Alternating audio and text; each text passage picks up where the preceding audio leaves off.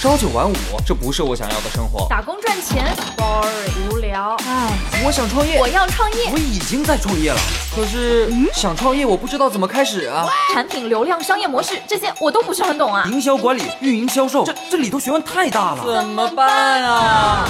想创业不懂项目挑选，想经商不知商业技巧。乐客独角兽创业导师崔磊。商业小纸条，苏南为您一一解答，一一解答。欢迎进入今天的创业找崔磊。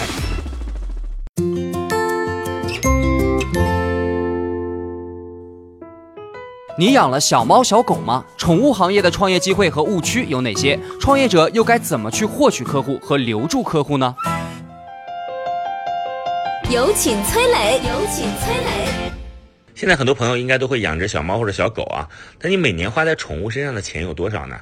有一个大数据就发布过这份报告，铲屎官们过去一年在单只宠物身上平均花费三千一百七十六块。二零一二年到二零一七年，国内的宠物行业平均每年的增长率超过百分之三十。二零一八年，中国宠物市场的规模达到了一千七百零八亿。要知道啊，当一个国家的人均 GDP 达到八千美元的时候。宠物产业就会进入到发展的快车道。按照这个标准，接近百分之四十的中国城市居民已经成为了宠物相关领域的高消费人群。而且呢，现在有不少家庭已经把宠物当成了家庭成员的一份子。围绕这个新增的家庭成员，关于他的衣食住行、生老病死背后都蕴藏着很大的机会。比如啊，像围绕人的什么医疗啊、保险啊、殡葬啊这些行业都是国家管制的。你想要进去啊？哎，想都别想。但是宠物这个新上位的家庭成员，它的医疗、药品、保险、殡葬等行业，你都有机会切入。虽然说呢，宠物行业的机会很多，但是对于普通大众创业者，想要做宠物创业的小伙伴，接下来我还是要泼一泼冷水啊，讲讲宠物行业创业的误区。很多人想在这个领域创业，脑子里边第一想法是不是可以开个宠物店？我要提醒你啊。宠物店赚钱可没你想那么容易。首先呢，中国的传统宠物店已经处于红海的竞争状态了。说白了就是开太多了，过剩。虽然中国养的宠物没有人家美国多，但是中国的宠物店和宠物医院的数量却超过了三点三万家，这可比美国的两倍还要多啊！宠物店的数量庞大，这明显就摊薄了单店的客源和利润。据我所知呢，很多宠物店都是生存边缘挣扎。另外呢，消费者的消费习惯决定了开宠物店的效益并不高。为什么说呢？比如说，你做宠物美容，一般养猫养狗的上班族都是周末带着宠物过来洗护美容，而上了年纪退休的叔叔阿姨是有时间和精力自己来处理宠物洗护的，这就造成了你的主要客源工作日没空来，周末扎堆来的情况。宠物美容的生意自然是工作日冷清，周末火爆。但是你一个宠物的美容师只能服务固定数量的宠物，你的美容师数量是根据周末的客流量来定呢，还是根据工作日的数量来定呢？如果人员的利用率不高，那店铺的利润自然下降了。再加上给小猫小狗洗护美容的消费频次本身就不高，线下门店又有它的区域限制，你只能覆盖方圆三公里以内的人群，所以呢，天花板很明显。曾经啊，就有媒体做过调研，社区宠物店大多数的情况下，每个月只有几千到一万万块钱的净利润，这还是在一二线城市的数据。听到这个数据，你还觉得开个宠物店赚钱吗？很多人一个月的工资都不止这个数，但是你创业付出的时间、精力成本可比打工要高多了。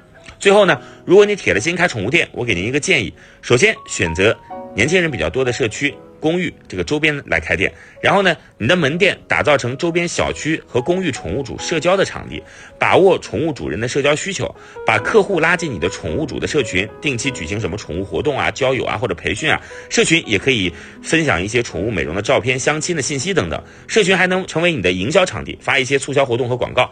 这个目的啊，就是让你的门店还有你成为客户宠物社交需求的中枢节点，让你成为那个中间人，这样呢就能够提高。高客户跟你的粘性了，说白了还是围绕客户需求去做深度运营，这是开宠物店这门生意的要点。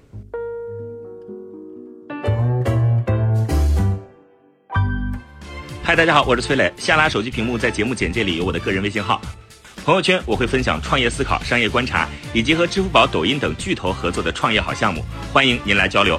我们的创业平台乐客独角兽已经汇聚了三万多名各行各业的创业者，欢迎您来寻找资源。有请商业小纸条，请商业小纸条。关于宠物行业创业该怎么获取客户、怎么留住客户的问题，给大家讲个案例。有一个针对养猫人群的订阅制的宠物电商平台，哎，它就是跟各位小时候订牛奶啊、订杂志似的，你需要一下子把一年的钱交给商家，然后呢，他们每天或者是每个星期几天啊，把货物送上门去。这家订阅制的宠物电商平台也是类似的这么个逻辑，用户可以选择单次购买，但是你肯定贵嘛，啊，你订我一套餐啊，你按月按年买，我就给你便宜。他给客户提供的呢是一个猫盒，这个盒子里面呢包含猫粮啊、零食啊、玩具啊、猫砂啊等等这些宠物必备的用品。猫盒的主打卖点就是要一站式解决养猫人的基本需求。为什么要针对猫而不针对狗呢？这是一个有意思的话题。实际上呢，这团队一开始针对的是养狗人群的一站式需求。哎，做了一段时间，发现嘿，养狗的人呵，跟着养猫的人啊，还真是差别挺大。他们发现养狗的人呢。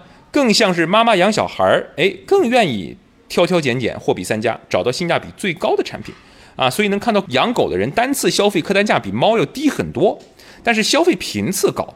哎，但养猫的不一样啊，猫主子哎，那个猫主子铲屎官就不一样了啊。说养猫的呢，更像是爸爸养小孩儿啊。你看，养狗是妈妈养小孩儿啊，养猫是爸爸养小孩儿。这爸爸养小孩怎么的呢？说用户相信可以买一整套解决方案，比较省事儿，愿意花花高价买一整套。然后这家公司最终哎转型，说咱们不卖养狗的东西，咱卖养猫的盒子，这是第一个定位的问题。那么第二个，它怎么获客呢？他们的第一批用户是靠早期做微信公众号，然后呢，他们把公众号上的用户全部通过各种方法转到个人微信啊，再通过个人微信号来深度运营这些用户，就是咱们之前节目里经常谈到的啊，私域流量的这个概念，也是现在非常热门的一个话题。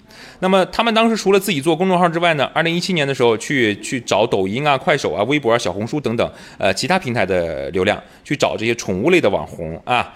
通过宠物类网红来卖货，看到了效果不错以后，花大量的钱去买网红的资源啊，逐渐成了一家网红机构。啊，呃，就是简单来说，就是把这些宠物网红账号给聚集起来，扶持这些网红，给钱啊，给签约的账号做培训，教他们怎么做内容啊，通过机构化的方式，用标准化的手段和方法来产出内容，来聚集那些对宠物感兴趣的精准的粉丝啊，也就是用户，同时帮助这些网红也赚钱了。目前呢，他们这个平台的付费订阅用户超过四万，去年收入说达到一个亿啊，还拿到了来自投资机构的一千三百万美元的投资。